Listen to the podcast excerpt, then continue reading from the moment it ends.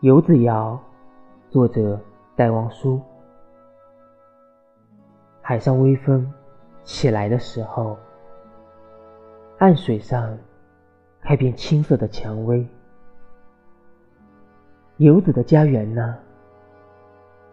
篱门是蜘蛛的家，土墙是碧丽的家，枝繁叶茂的果树是鸟雀的家。游子却连乡愁也没有，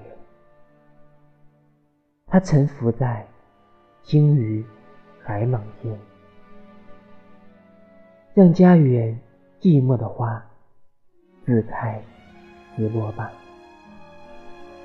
因为海上有青色的蔷薇，游子要迎袭他冷落的家园了？还有比蔷薇更亲昵的旅伴吗？亲昵的小旅伴，是更甜蜜的家园。